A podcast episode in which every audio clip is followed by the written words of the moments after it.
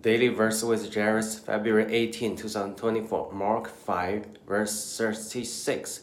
Overhearing what they said, uh, Jesus said to the owner of the synagogue, Do not fear, only believe. This is my life verse. That's why my uh, nickname is Jairus, Jairus uh, because it, when I was seeking for my personal healing, I got the revelation from this uh, story. So while the woman with the issue of blood is leaking, uh, God stopped for her, healed her first. So her face was made her uh, whole.